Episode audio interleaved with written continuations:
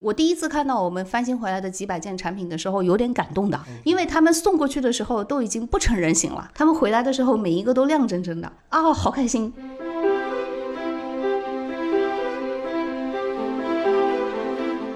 消费者需要被教育，因为它是一个全新的东西。我自己会去店里面做店员，就会发现说，你跟消费者直接去沟通讲这个东西的时候啊，有百分之五十的人会叮的一下眼前一亮，还有百分之三十的人他要想半天还没琢磨过来这怎么回事儿，还有百分之二十的人就听不懂。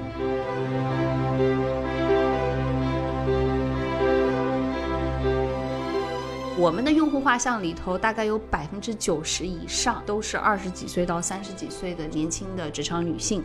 你去看施华洛世奇的用户画像，估计有百分之三十以上是男性。因为送礼物的时候，这个东西好不好看不重要，重要的是收礼的那个人知不知道它贵。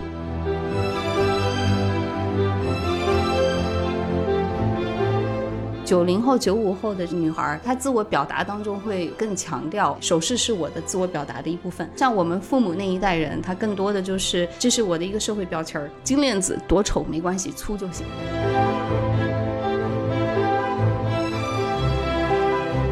嗨，各位听众朋友们，大家好，欢迎收听本期的创业内幕，我是主持人丽丽。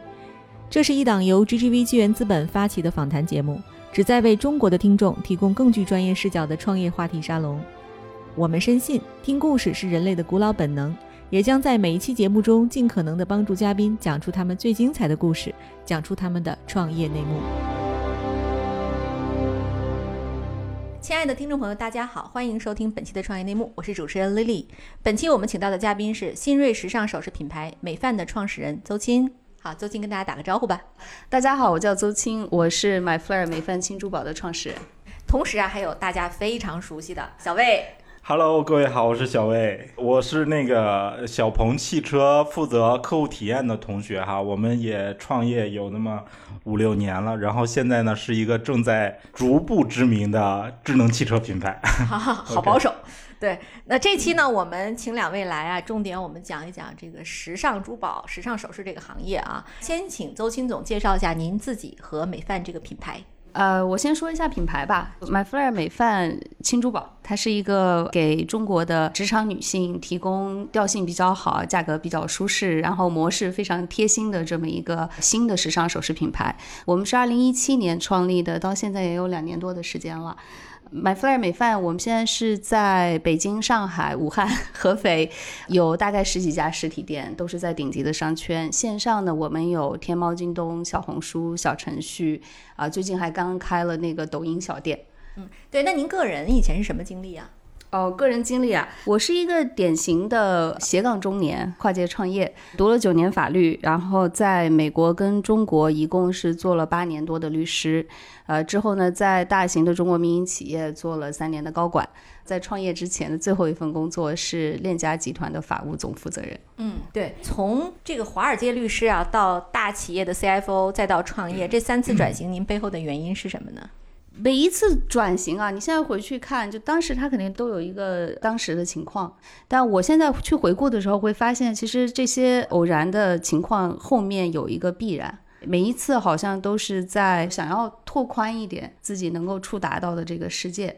第一次比较大的转型是从一个顶级的华尔街律所，然后跳到一个中国的民营企业里面去做 CFO。那在华尔街律所，其实这个职业生涯是比较可预见的。那我基本上就一眼可以看到二十年或者三十年。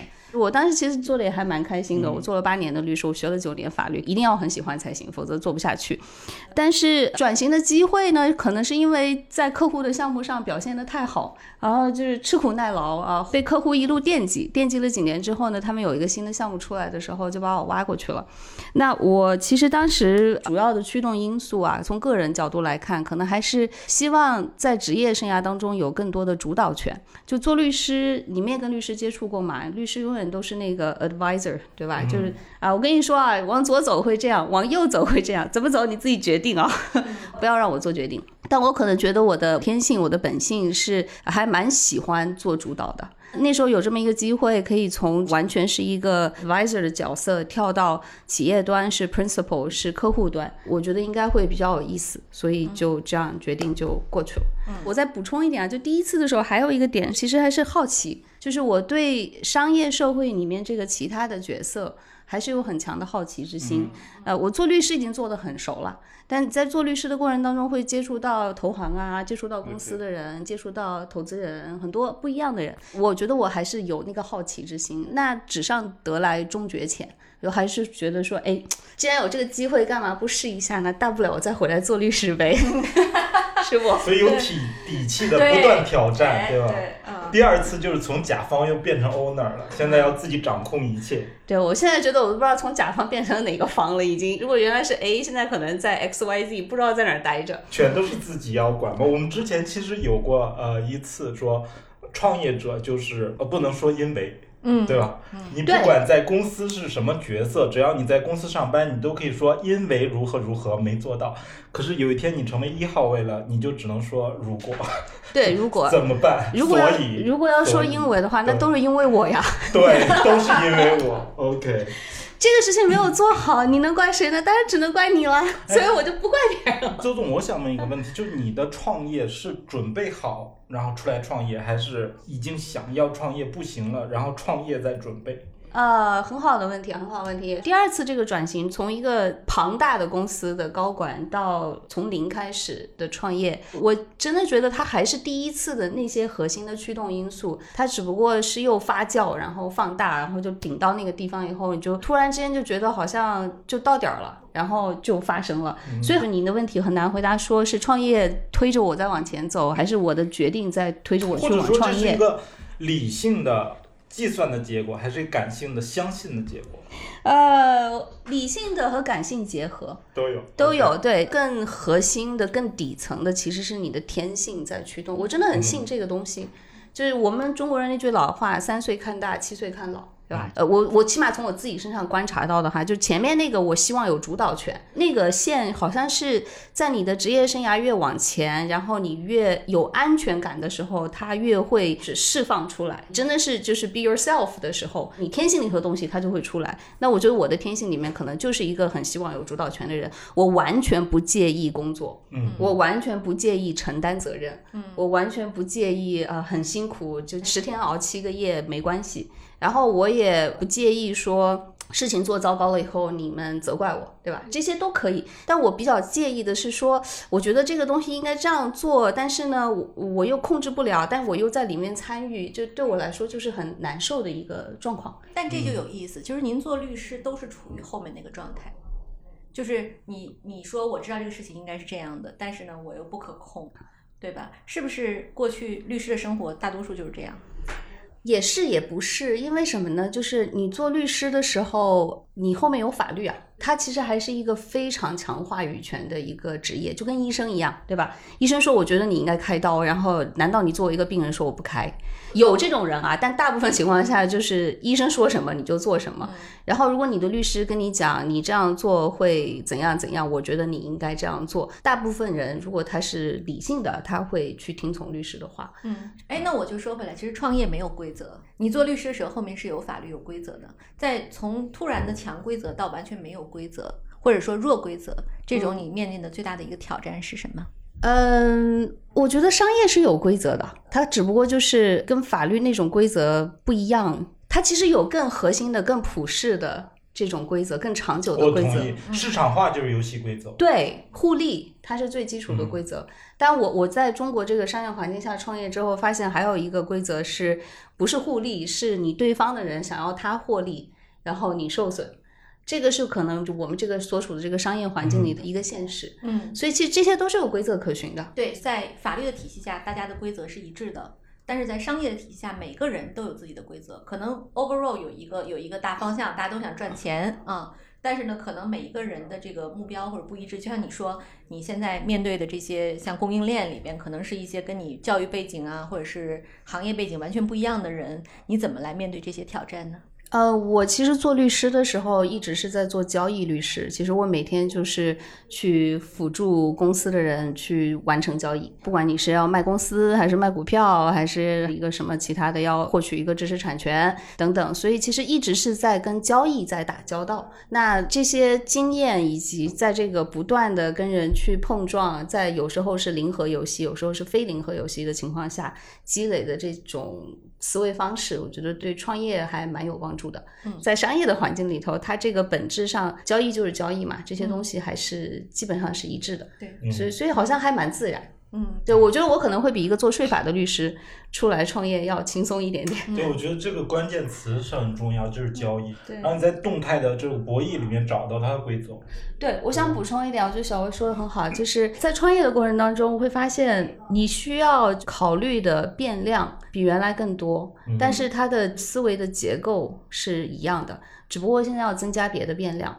就你以前做律师做考虑交易的时候，两个公司并购，你可能只需要考虑就是常见的一些商业风险，然后从律师的角度去提出来你的建议。但是创业之后，你其实是要解决的是一个个的现实的问题。比如说，我们遇到一个很难搞的一个合作伙伴，譬如在某一个商场，对吧？你又不能跑，你的店都开在那个地方，然后遇到一个很不友好的一个人，那这个时候怎么样去解决这个问题？你可能要考虑的变量不光是说他有没有按照规则去做事情，而是可能要考虑说，作为一个人，他在这个岗位上，他的诉求是什么？他的情感诉求是什么？对吧？他的商业诉求是什么？他的个人利益诉求是什么？你可能要把这些变量都拉进来考虑一遍，然后得到一个解决问题的方式。但有趣的是，这些变量对任何人都是公平的，其实别人也面临这些变对，量。是的，对，是的，这就是市场化的魅力。嗯，哎，那其实我们回到您创业的这个项目上来啊，就是您其实以以前没有在时尚行业工作过，那时尚其实您一点经验都没有。对那当时为什么选这个方向作为创业的出发点？呃，时尚首饰这个品类，广义上来讲，它是在时尚行业，但是我其实更愿意把它看成是一个应用艺术，但它是一个商业化的应用艺术。应用艺术。就是这个艺术，除了就像你们这个、嗯这个 screenshot 上面这个背景，嗯对吧？嗯很好看一幅画。那你其实你用的每一个杯子，你穿的衣服，你戴的首饰，它嗯其实都是艺术在生活当中的一个应用。为什么我们有时候会被一个很漂亮的杯子感动？为什么红点的设计的作品就那么好看？你看了以后就觉得那么舒服？嗯，这些都是艺术，艺术不是挂在墙上放在博物馆里头，那个叫艺术。我觉得你每天接触到的、看到的美的东西，包括这栋楼，它其实就是一个应用艺术。应用艺术，然后它是一个商业化的应用艺术，所以这里面就会有一些东西，它的美是经典的、长期的、跨越时间的。然后有一些呢是会有时尚性，会受到当下的潮流的影响。我对它的一个认知啊，我一开始就没有想到说我是要去扎堆儿到那个就是时尚的最前沿，你一定要去伦敦或者巴黎去走个秀，你才算是时尚圈儿的人、啊。就我觉得这个可能就我的认知和理解上会有一些不同。然后回到说我这个人为什么会选择这个领域呢？我觉得其实有三个原因。第一个是我当时就觉得，我作为中国职场女性的一个资深小姐姐代表啊，我觉得中国职场女性在时尚首饰这个方面还有很多没有满足的需求，嗯，或者说她们可以被服务的更好，其实没有被服务的很好。第二个呢，是我调研了一下这个领域以后，发现从商业上来讲，实操性上来讲，这是我可以进入的一个领域。啊，第三个呢，其实是一个比较底层的驱动，就是我觉得这件事情是有意义的，就是美是有意义的，美的东西它本身是有价值、有意义的。那我的职业经历当中十几年的时间，我都在一个非常强逻辑、强思维、强数字的这种法务、财务很枯燥的行业。啊、也非常高压的这种职业的职场的生活，但是呢，就我之前有跟丽丽说到的这个，就是嗯，我去上班对吧？我可能每天工作十六个小时，然后我一直在熬夜。那你去上班的时候，还是会想要穿一件漂亮的衣服，然后穿上高跟鞋，化个妆，戴上首饰，每天是这个样子出去的。尤其是在那个非常高压的职场环境下，我觉得这些美的东西，就是我那个耳环一戴上去，啊，你就觉得我今天准备好了，对吧？战士已经 全副武装的。我的战袍。我的战袍，对我今天全副武装，我要出去迎接战斗。它其实是给你一种，呃，一方面是一种心理的暗示，然后另外一方面，它其实也是一种慰藉。就可能有些人他那个泡泡玛特那个手办是他们的慰藉，但我觉得对很多年轻的中国职场女性来讲，关爱自己，然后让自己美一点。就这种自我取悦，它也是一种慰藉。嗯，而且这种美好像不仅仅是视觉上的美，情绪上的美，对，但它其实很直接的从视觉上带过来的。很有趣。对，但这这个是听下来都非常理想化哈，嗯就是理想很丰满，但现实非常骨感。就是你要做一个时尚首饰这个产品吧，那其实首先产品得过硬，产品不行，其他什么环节再好都没用。那您可以分享一下美范在设计和材料上的优势吗？呃，设计上面我们会真的去全世界找。我们的一个 slogan 叫“全球好设计，想换就换”。全球好设计真的是这样，就是我和我的合伙人，我们真的会去找来自全世界的设计师，真的是跑出去，他去巴黎、去 L A 的秀上面。真的去找，所以我们的设计师里头有最远的在挪威，然后也有很年轻的中国年轻的设计师，最近应该是今天就会跟他签的一个在天津上大学才大二，我们会 reach 到这些 community 里面，然后就看到他有一个作品，我觉得很好啊，然后就找他。然后小姑娘就啊啊啊就开心的不得了，然后没有想到，接下来就是他只负责设计，我们会包揽从呃生产到销售所有环节，然后跟他会有一个像 royalty 一样的，就版权费一样啊，所以就设计上我们会尽量的去找到全球的，呃，我们认为是呃不管从审美还是从时尚性上来讲都比较好的东西，然后用比较好的价格给到中国的女性消费者。然后材质，你刚刚说到也很重要，就是我们会比较坚持用贵金属，就基本上都是银镀金或者铜镀金啊，基本上没有合金的东西。这样从供应链上就可以跟那个就是在网上可能能看到的那种几十块钱的东西，它彻底的分开。从供应链上，他们都不是一个园区做出来的，所以消费者他只要仔细看，他是能够看到差异的。呃，同时我们在其他的方面啊，什么做工啊、抛光啊这些地方，就会对齐你知道的、他知道的那些品牌，像施华洛世奇这种，就是呃，我们其实用一样的代工厂，嗯，我的理解就是投入了，投入投入在设计和真投入，材质上面投入了，就是投入什么就会产出什么嘛，对对吧？所以我我觉得这个有趣的就是整个社会都在越来越追求美，是，这其实你说起来，就像说女生对品牌的追求也一样很高。嗯哼就是你说这个奢侈品，它其实卖的是什么？当然它品质非常好啊，就是，但我不认为它好到值那个价，它多出来那部分全是品牌溢价。嗯，就是我拥有一个 Chanel 的包。和拥有一个普通的跟它皮质一样、做工一样的包的那个心情就是不一样。所以我最近新学会一个词，我是在网上看那个叫呃完美日记，对吧？嗯有这么一个牌子叫平替，是不是？对，评价替换品，哦，评价啊是是这个东西，对，但我们不是不太一样。对不太一样不想不太一样做这个。我们不是平价替代品，我们更像是一个呃，在一个相对空白的市场区间里头冒出来的这么一个一个新的东西。对这个用户画像有什么不一样？您可以给我们讲讲。很有意思啊，就是我们的用户画像里头，大概有百分之九十以上都是二十几岁到三十几岁的年轻的职场女性，男性在我们这儿买东西送给女孩子的不多。你去看施华洛世奇的用户画像，估计有百分之三十以上是男性，因为送礼物的时候，这个东西好不好看不重要，重要的是收礼的那个人知不知道它贵。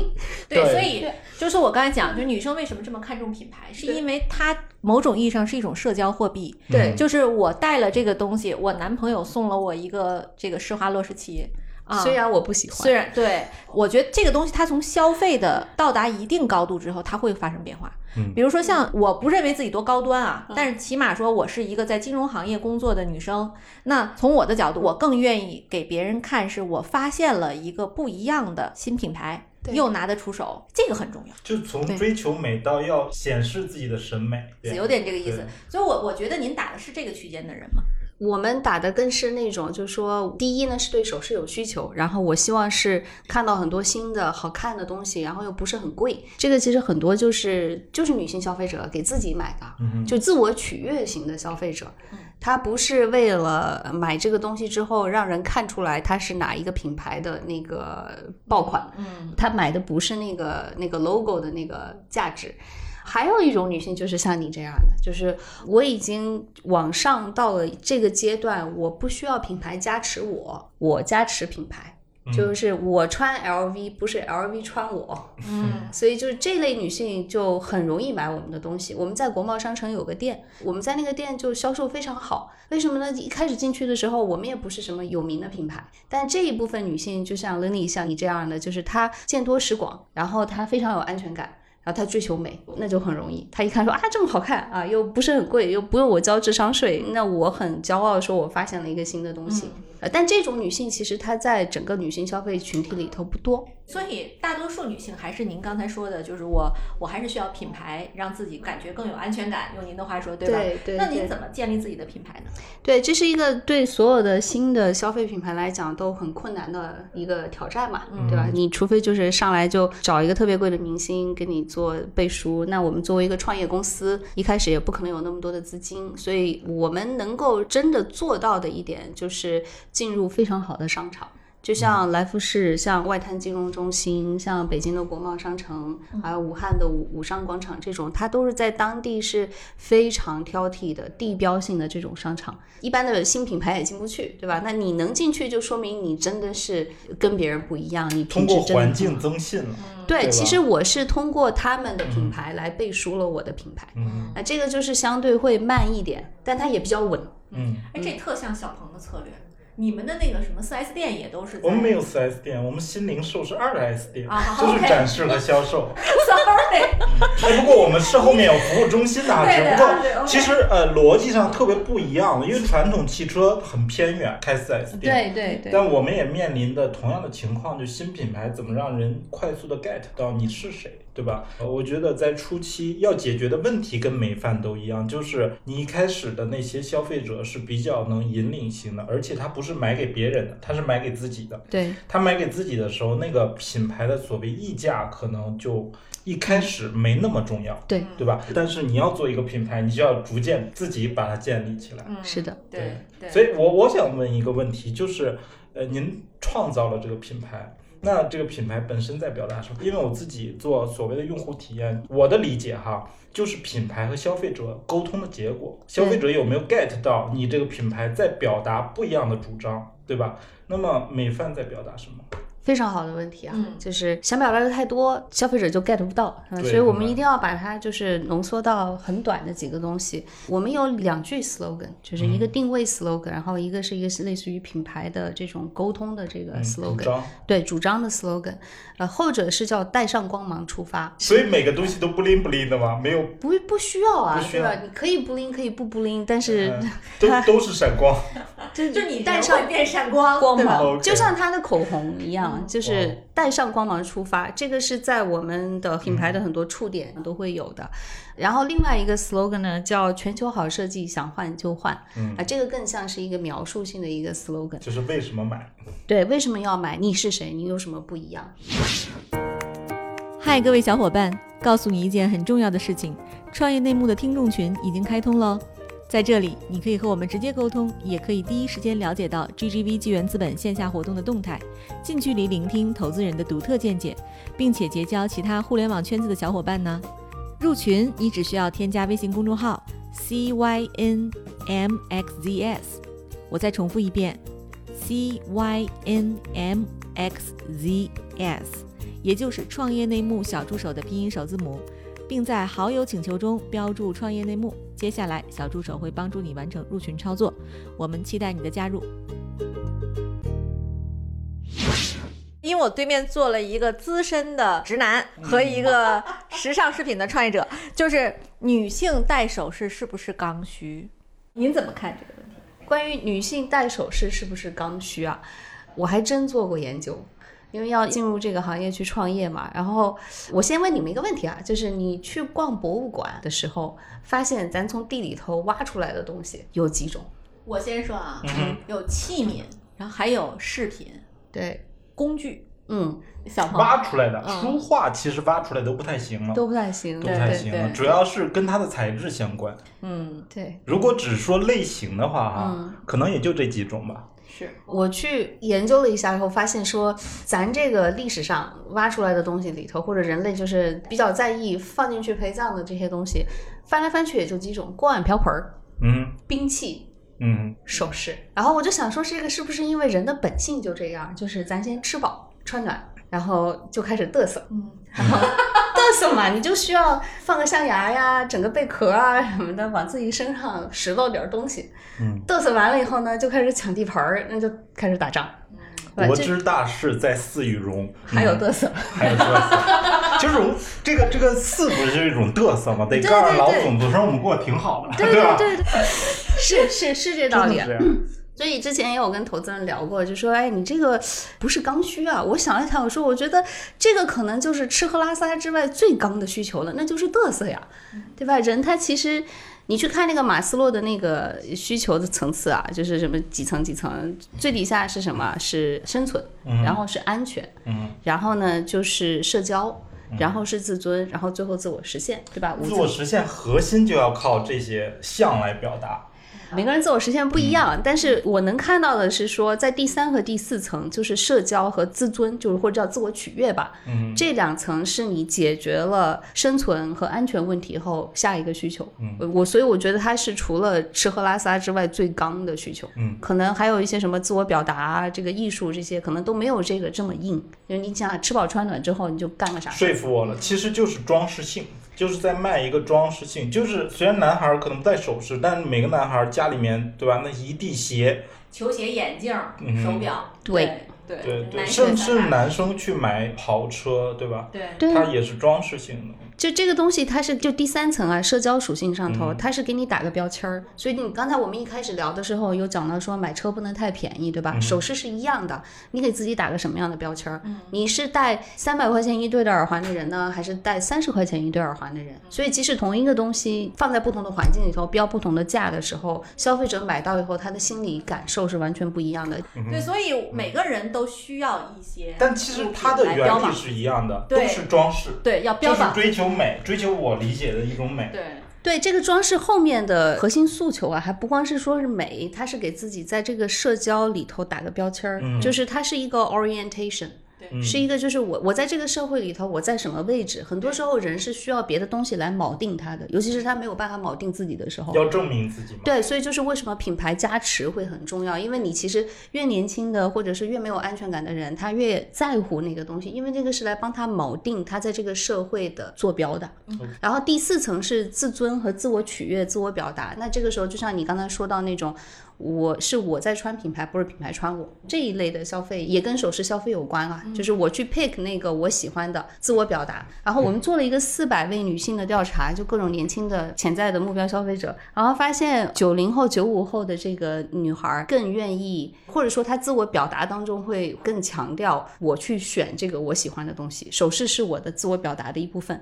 那我觉得像我们父母那一代人，他更多的就是这是我的一个社会标签儿。金链子多丑没关系，粗就行。嗯，那这个既然我们首饰这个东西是一个刚需，然后呢，同时您觉得有巨大机会的一个市场，可是这个里边呢，已经有很多人在玩了。刚才我们说的像施华洛世奇是一个，还有像潘多拉、APM 都是跟您这个价格差不多的啊，甚至比您还要高一点儿。就和他们相比，美范有什么特别之处呢？我其实是认为，在中国这个市场上，起码目前来看啊，在两百到八百块钱人民币的这个价格区间呢，它是一个相对空白。你刚才说到的那些所谓国际大牌儿，他们的平均价位都会更高一点，一般都是在一千以上，一两千。但实际从产品和材质来看的话，这些东西都是你在一个成熟的市场，在发达国家里头，小几百块钱人民币就可以买得到的。我当时为什么觉得说中国的职场女性就在这个领域没有被服务的很好，也是因为我在美国生活了七年，然后在韩国生活了两年，然后就发现说我回国以后我下不了手，我买不了东西，是因为不是因为我买不起，而是因为我觉得不划算。因为你已经在另外一个市场里头被培养成为这样的消费者，你认为这个东西就应该是三百块钱人民币、四百块钱人民币，为什么它要卖两千五？然后你就下不了手嘛。现在市面上已经有的品牌相比的话，我认为我们其实是性价比是更好的。然后我们跟所有的品牌都不一样的地方是我们有一个很神奇的、很贴心的无限换新的模式，哇，一年以内你都可以退给我。这首先是您自己有需求吗？对，您刚才讲这个无限换新这个模式，我我觉得特别有意思。这我从本能上的第一反应就是这会不会赔钱？不会。哎，先说说什么叫无限换新？就我从您这儿买了一个首饰，然后过一段时间我就换一个，对到您这儿我自己拿过来就给我换新的。对你都不用拿过来，你寄过来也行啊。OK，就是比如说 Lily 她现在戴着这个耳环，哎，对我安利一下，大家看不到，我戴了一对美范的耳环啊，这什么系列？布灵布灵江南雨啊，江南雨，对对，举个例子啊，Lily 戴这个耳环，一年以内她都可以退给我们，不管它糟蹋成什么样儿，她今天掉了一只，只剩下一只了，也可以退给我们，退回来值原价。那这只耳环它多少钱买的？大概六百多块钱，我们就假设六百吧。嗯六百块钱的东西你退给我，还值六百。啊，然后呢，他可以把这六百块钱花在任何一件其他的东西上头。这个换新的这个过程，他需要交一百零九块钱的服务费。每一次每一次，如果他买的这个耳环更便宜，比如说是四百块钱的东西，只需要七十九块钱的服务费。耳环是很容易掉一只的，这是我们当时做尽调的时候，四百位女性她们排名第三的痛点。你去微博上搜，丢一只耳环有很多微博，所以女性在时尚首饰方面，直男你可能没有感知啊，就是它会有几大痛点。第一个是我买回来的东西它褪色了，银的东西它一定会氧化，然后呢，你戴在手上，戒指、手链一定会磨损。再喜欢它也会褪色，只要不是 K 金的。但是 K 金的问题就是它会很贵，有而且有些造型你可能要上万块钱，那谁买啊？第二呢是那个百分之四十几的女性回答我会不喜欢了，我不知道你会不会啊？我反正会，买的时候爽，一买买十几件，然后回来以后就带两件，然后还有那几件，等我想起他们的时候，他们都已经褪色了。第三大痛点就耳环掉一只，所以就是我自己作为重度用户，就积累了一抽屉的旧首饰。那这个时候你能怎么样呢？你就只能把它们扔掉，然后其实内心是有负罪感的，嗯、还是觉得挺浪费的，就不管是浪费钱，还是说对这个环境不好。融了打个金镯。你说这融了，这绝对是一八十年代语境的话词不汇，就是主要是我听这件事儿现在特别挑战我的逻辑哈。一个消费者买了一个产品，然后他不停的每次换新的，那逻辑上他就只买这一个就行了，他不需要买更多的。就是说他需要更多，是不是把这个换掉不就行了吗哎，？这是一好问题，就是说无限换有可能就能解决这个问题。现在这是一个概念，还是已经在实行的？这是我想出来的一个概念，然后我已经把它变成了实践。我们还被伦敦帝国理工大学采访了，说这个在全球的时尚界都是一个非常领先的现正理念。在这么做，我们已经做了一年多，快两年了。这周就会上新我们的翻新品，在我们的环保大爱区里头，就是我们已经收回来成百上千件旧首饰，然后他们大部分呢都是可以被送回工厂重新加工翻新，就走最后几道工序，然后再回来。我已经看到他们，他们已经在我们办公室，所以接下来我们会把它放到店面。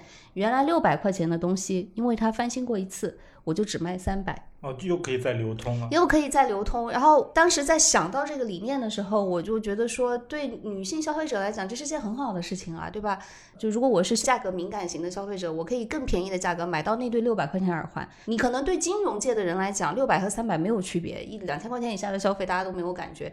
但是我们大部分的消费者，他们还是对几百块钱有感知的。让这种首饰开始有残值了，对，它就是流通有残值。起来了。对对，是的，我就是个二手车的交易商只不过我自己完成了那个二手车翻新的过程。嗯完了之后呢，它对地球是很好的一件事情。我第一次看到我们翻新回来的几百件产品的时候，有点感动的因为他们送过去的时候都已经不成人形了。你想想，就是大家蹭啊、磨啊、脏啊什么的，就是他回来那个旧首饰就是很难看的旧首饰的样子。然后我们把它送回工厂，他们回来的时候每一个都亮晶晶的啊，好开心！我再也不用扔旧首饰了。这个我我扔的时候会有负罪感，它只是因为掉了一颗钻我就不要了，其实很不环保的一件事情开。始流动。我想问一个问题：您已经运行一年多了，然后这件事儿的渗透率有多高？就是我们现在大概的比例在百分之五到百分之十之间，就是跟我当时的预估略微有一点不一样的地方啊。我觉得有几个原因，就第一个原因就是消费者需要被教育，因为它是一个全新的东西。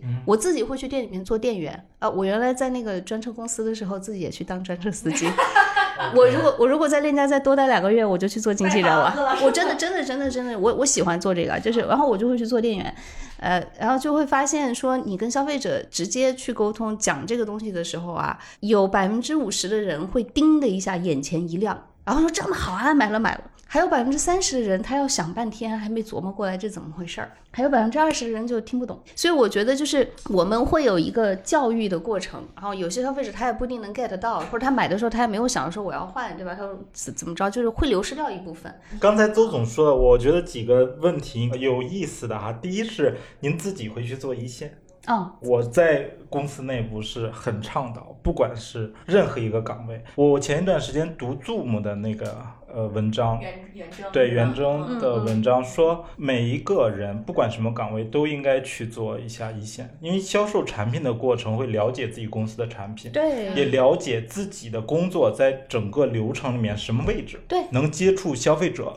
理解消费者。你如果不去接触消费者，你会发现品牌所谓声量啊这些主张跟消费者之间是有误会的，你没沟通清楚，你觉得说我无限换新，我一想不是你想他就都知道了，对。对吧？对所以你要去跟他多沟通。另外一个沟通好了以后呢，并不是你设计的，消费者就会按照你的思路去走。比如说，我觉得可能百分之二十，但实际只有百分之十，你还可以迭代这个产品。哎，对我我顺便问一句，小鹏的车就是咱们的二手车是怎么流通的？咱们现在有二手车吗？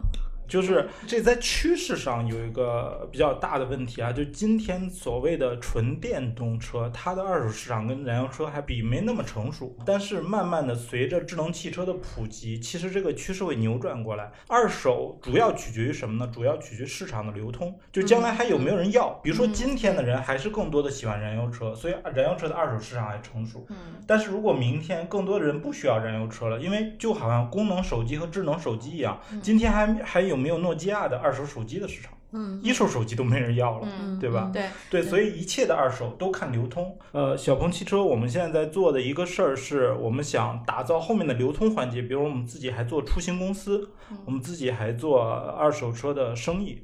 那你把后面的保障好，前面的就能做好。对对，包括美饭这个生意，至少在我看来也是，就是你后面的流通环节准备好了，前面的无限换新才是一个比较靠谱的事儿。对我理解，这其实跟二手车是一样，就二手车只是说大家它单值比较高，它嗯流通需求是刚需，嗯，但首饰呢，就是过去没有这个渠道对啊，特别是带过的，对戴过的首饰，它的基本上那个折旧是非常可怕哎，的。可是都是孤品啊，您怎么定价？就都统一定价吗？按照它原价？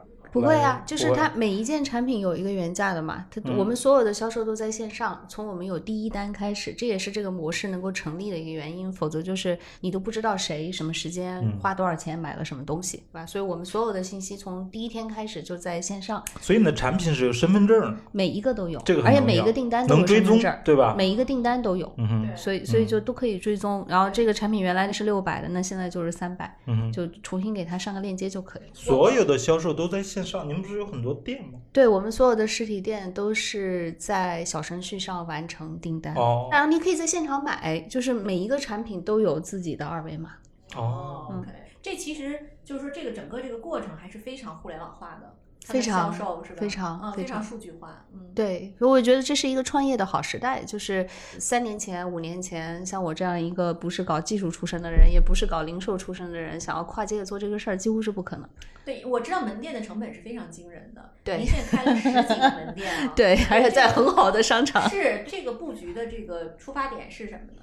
布局的出发点其实是几个原因决定的哈。第一个大背景、大环境是我们还是一个比较正常的创业公司，一点点钱试图去四两拨千斤。然后我们尝试了一段时间之后，第二个背景就是发现一个新品牌在我们这个品类要想在线上花这么一点钱，要倒腾出个事儿，那就有一定的声量，然后能够可持续发展下去，是一个概率非常非常非常低的事情，对吧？除非你真的是运气奇好无比。然后我们这个跟其他的品类还不一样，就比如你卖零食或者卖什么，你可以有一个爆款，然后消费者其实不太需要现场看到你。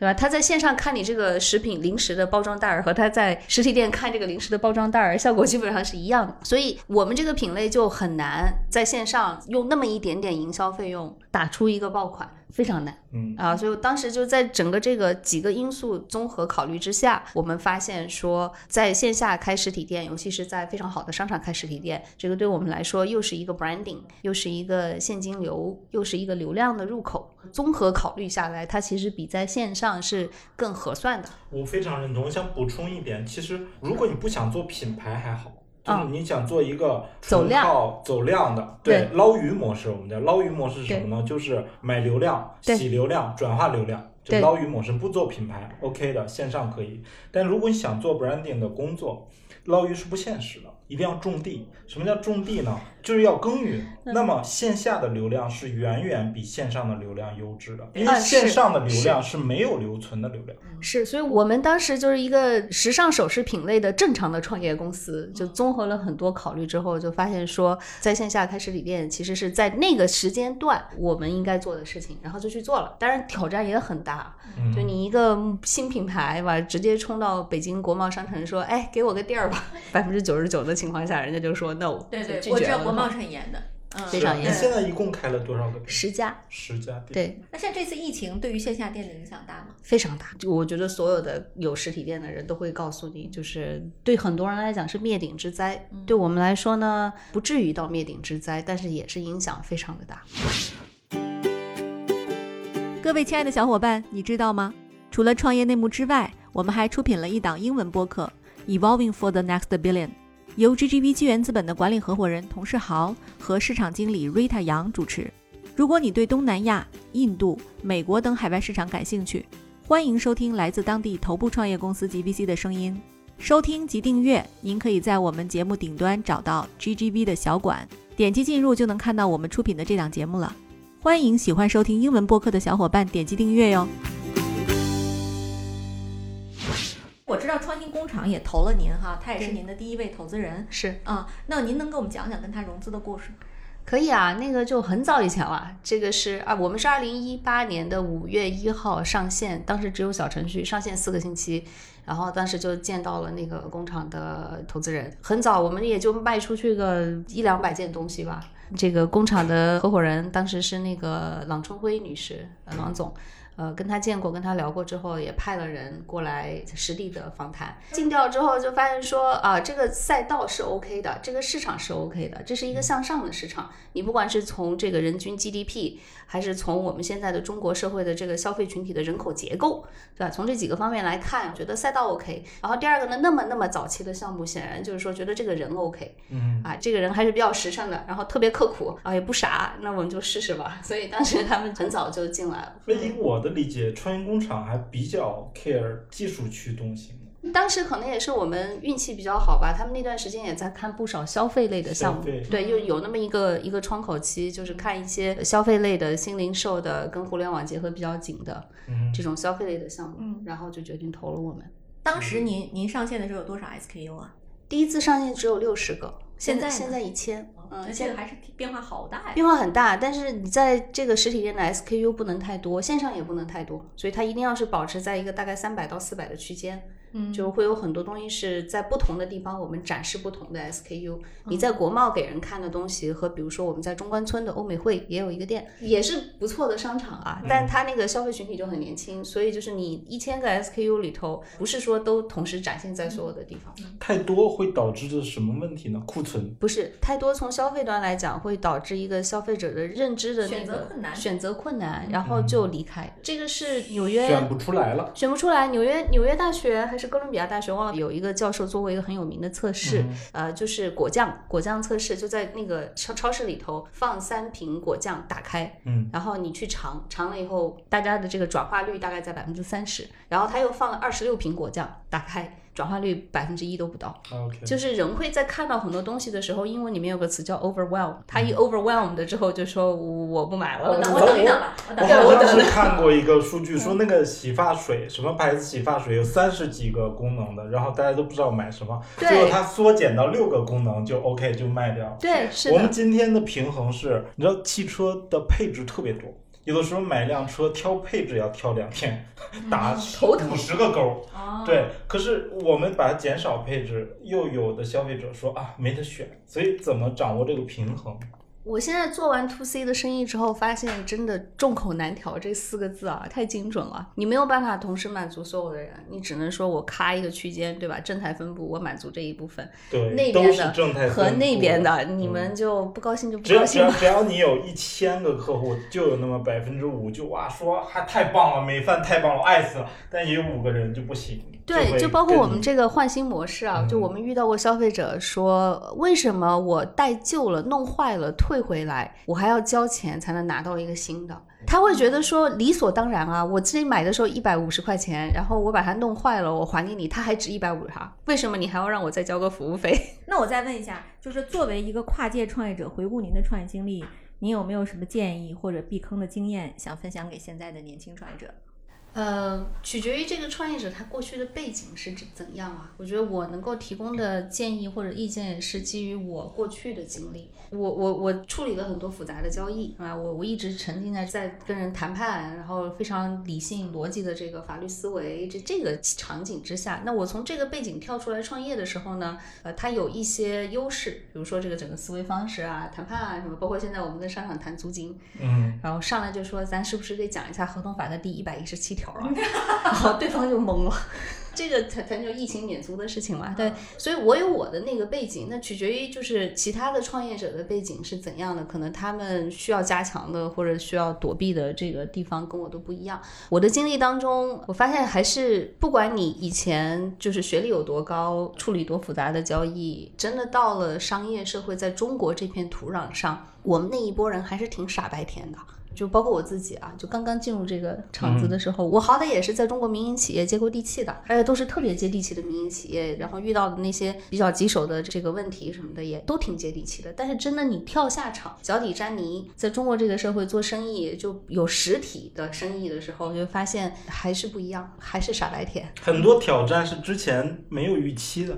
就很对，它不困难。嗯这事儿就是你，你一旦理解它是什么之后，就很好处理嘛。嗯但第一次的时候是那个没有预期，就你我我说的那个不好听一点啊，你有时候没有想到人会这么坏，嗯有的时候你没有想到人会这么贪，有的时候你没有想到他又贪又坏嗯啊。你在之前的工作中经常碰到一个事儿，首先要想 how to do，但但创业以后会发现，碰到一个事儿，首先是 why，怎么会有这种事儿发生，是吧？why？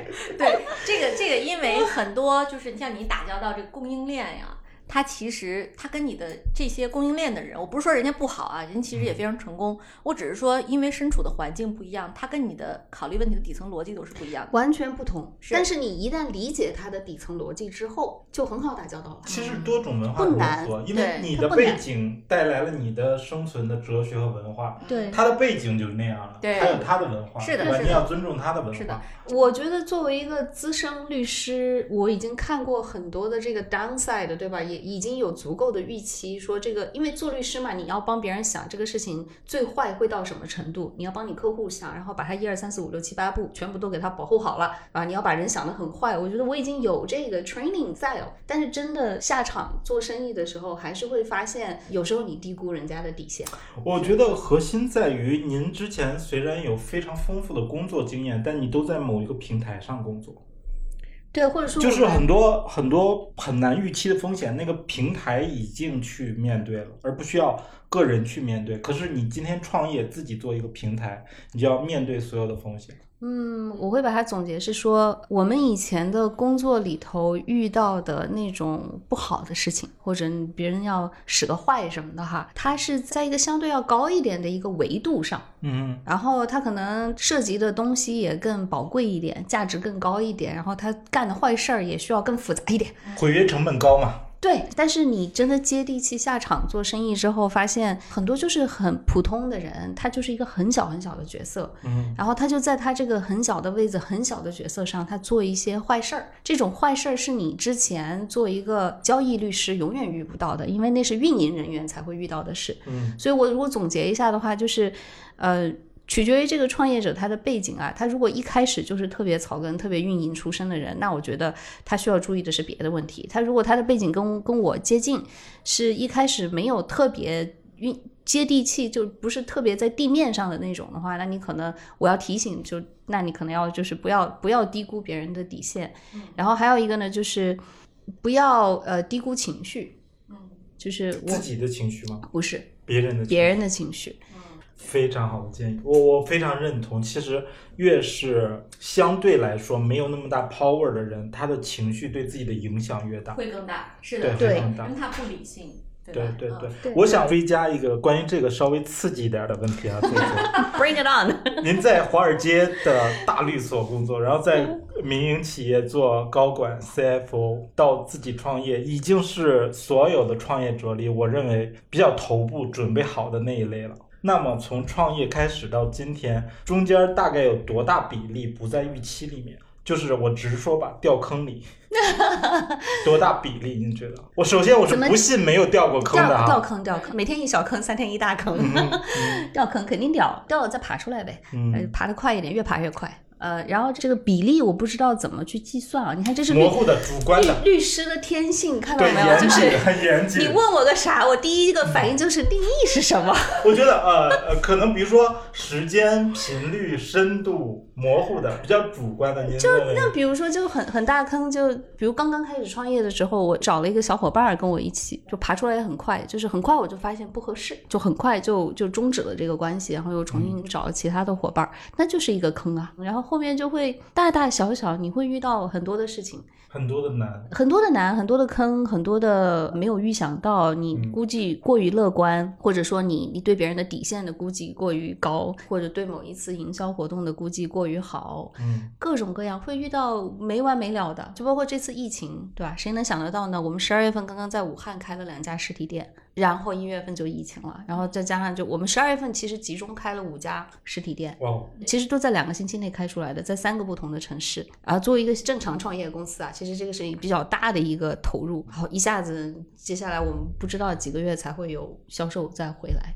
这是创业，可是这些坑其实会让你变得更厉害。对对，我是觉得啊，你你只要是掉坑，或者只要是经历痛苦和困难和挑战，不管这事儿最后成了还是没成，你都会变得更坚强。我接触的很多很多创业者，其实我特别爱问这个问题啊，就是嗯。如果有人跟我讲，我都设计好了，一切都如预期，我怎么想的就怎么做的，怎么做就怎么成了。其实说实话，我不太怎么信。可能我我我说实话我不太信，但怎么是可能？遇到坑以后的反应很重要。有一些人是喜欢避而不谈，觉得说我不能让别人知道这些事情。对，其实我问过何小鹏，嗯，他告诉我很重要的，聪明人和不那么聪明的人都会踩坑。聪明人拔脚快，就是你爬得快拔，脚快，你要改得快，你会对改，对吧？对并且你有很好的适应性，不管什么情况，你都可以适应它，然后你都可以穿越过去。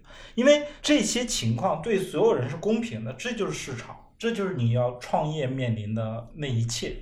我们之前有一轮融资的时候，一个 Plus 人，然后当时有一个就是半朋友半 FA，就是我们一起去跟一个投资人聊了一下，他们问我们一些早期的情况，我就说这个这个，我说情况嘛，我说对啊，这里头就好像是说线上营销，然后说这里也做了几个事情，然后最后发现不太对，也交了一些试错的成本。然后后来我那个朋友就提醒我说，他说你不能跟投资人这么讲，你不能说你有试错的成本，我就很纳闷儿，难道我不说他就没有吗？再说这个所有的创业公司有试错的成本，有试错的经历，那不是天经地义吗？对，我觉得你这个朋友不是一职业 FA，真的就是 他是不是职业的 这段不说。啊？对，OK，就是因为他职业的 FA 一定会 一定会考虑到这个问题，投资人会问的。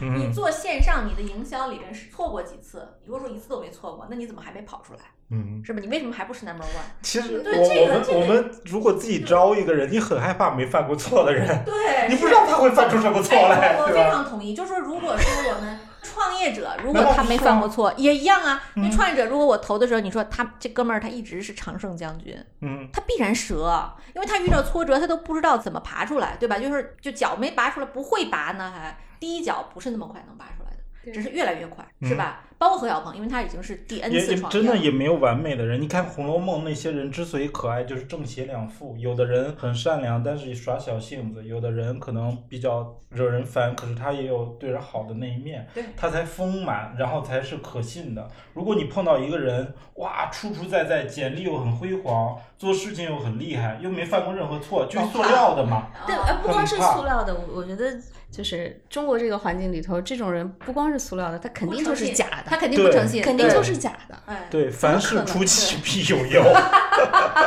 这是我的前老板之一老左说的一句话，我反复的提醒自己，反复跟团队讲，就五个字：反常必为妖。对，反常所以就是常识，你必须在常识的框架里能理解。我觉但你不觉得很很多人他就是做事儿都是违背常识的嘛？就是每一个人都希望自己是最幸运的那一个，对吧？常识在我这儿不适用。我想说，虽然咱们是一个创业的节目哈，在我自己七八年以前，我们干创业的这个圈子，每天我就劝别人说：“哎，兄弟，出来创业，嗯，创业能让市场更美，然后创业就加大供给、加大竞争，消费者都会变好。”对但今天我其实也长大了一些啊，我真的劝别人少创业，创业真的好难。当然，我们今天也不说阻止大家创业，其实要准备好，或者说要能承受那些如果你创业不成功带来的损失，嗯。对吧？这个是对等的，不要光看它非常美好那一面，创业成功是一个极小概率的事情，绩效概率的对，极小所以大多数人还是应该就是过平常正常的生活。如果想创业，想所谓的让世界变好一点，自己出一份力，也不一定必须要自己创业，可以去参与一份创业的事业。是的，是的，比如说加入美饭，对吧？可以一起让、啊，让让让世界也变得更美好了一点，至少带着光芒出发，带着光芒出发。哦，特是的，别好，特别好啊！呃，本期节目到此结束，感谢大家的收听，再见。好，各位再见。谢谢各位听众，再见。